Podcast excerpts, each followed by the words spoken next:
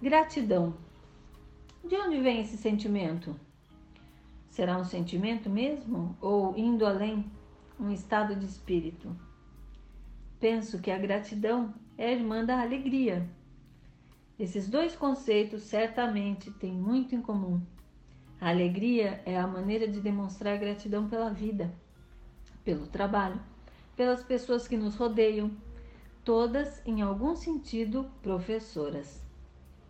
Abdrushim, em sua obra Na Luz da Verdade, diz, aspas, a gratidão acha-se estreitamente ligada à alegria. Ela própria é uma expressão da mais pura alegria. Fecha aspas.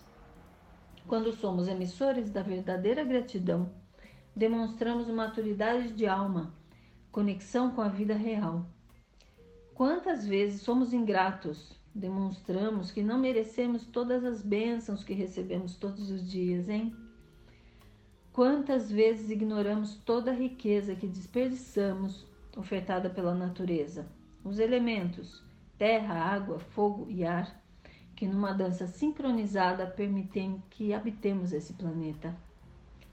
Então, uma direção que sempre tenho em mente e no coração é a da gratidão por todos os acontecimentos que me tocam e que bordam no tapete da minha vida desenhos e padrões por onde caminharei até o último dia.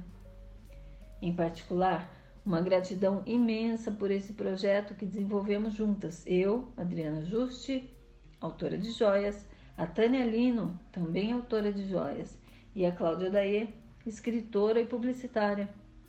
O nosso podcast Ouro, Prata e Batom a primeira temporada recebeu somente convidadas, mulheres, falando sobre diversos aspectos da arte.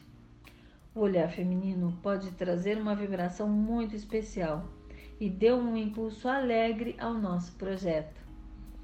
Uma gratidão imensa me transpassa quando penso nas 11 mulheres preciosas que estiveram com a gente.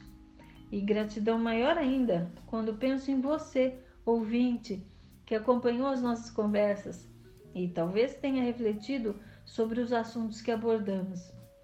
Então, o meu muito obrigada e até o próximo ano. Tchau!